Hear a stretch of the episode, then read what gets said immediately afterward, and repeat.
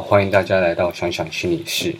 圣经其实是许多本书的组合，对很多人来说，阅读圣经可能有一些单调，因为它不像畅销小说那么的热门。那部分原因是书卷的写作方式比较像是报纸，告诉人们人事时地物，似乎鼓励人们去旧地重游，亲身体验当时人们所经历的一切。而出埃及记是圣经六十六卷书的其中一本，同样鼓励我们从过去经验中学习。出埃及记描述上帝用了十诫拯救以色列人出埃及。离开埃及之后，以色列人其实可以马上进到迦南地。他们派了十个侦察兵，只只有两个人看见应许之地的美好，迫不及待的要进去。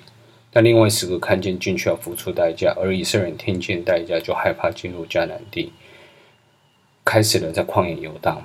一开始想要避免战争，后来还是被。迫面对不同战争，在这四十年当中，以色列人不断抱怨，还结党要伤害摩西。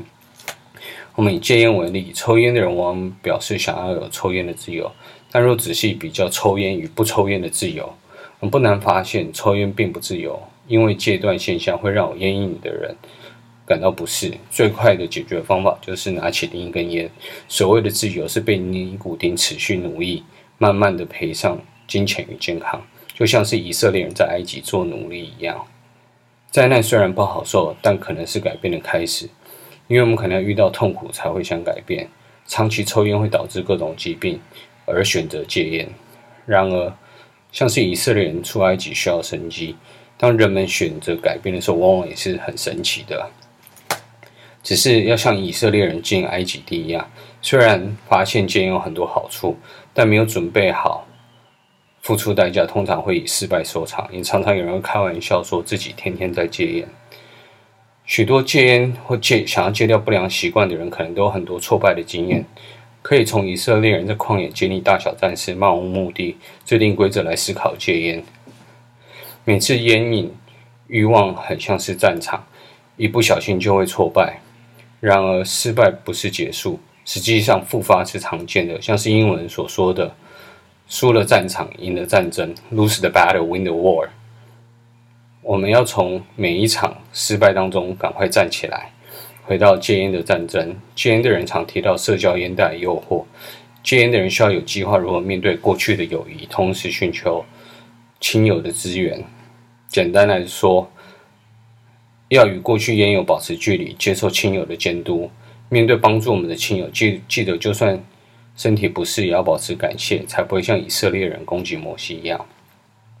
另外一个戒烟会遇到的问题是感到无聊。